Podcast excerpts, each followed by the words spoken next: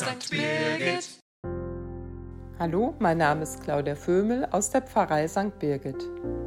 In diesen Tagen ist es besonders dunkel in den Ländern des Nordens wie in Schweden. Vielleicht ist darum auch das Lucia-Fest, das dort heute gefeiert wird, von besonderer Bedeutung. Mein Mann, ein großer Schweden-Fan, beschrieb mir einmal, wie eindrucksvoll er es fand, als die zuvor dunkle Kirche vom Kerzenkranz auf dem Kopf der einziehenden Lucia plötzlich erhellt wurde und vom Gesang des Chores erfüllt. Die heilige Lucia hat in vergangenen Zeiten in der Nacht Lebensmittel zu den verfolgten Christen gebracht.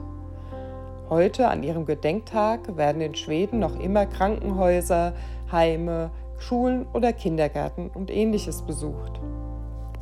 Licht in dunklen Zeiten oder einfach schwierigen und belastenden Zeiten – haben wir das nicht auch schon erlebt? Da kommt eine Freundin mit einem Topf bekömmlicher Suppe kurz nach der Geburt vorbei.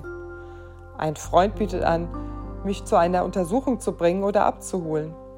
Ein unverhoffter Gruß im Briefkasten, jemand, der anpackt, wenn gerade alles über mir zusammenbricht. Und vielleicht waren wir genauso schon mal das Licht in Dunkelheit für andere Menschen, mit einem offenen Ohr, tatkräftiger Hilfe, kleinen Überraschungen. In diesen Tagen des Advents wünsche ich uns dies, dass wir erfüllt werden mit Licht und Zuversicht und dass wir ein offenes Auge haben für die, denen wir ein Licht sein können.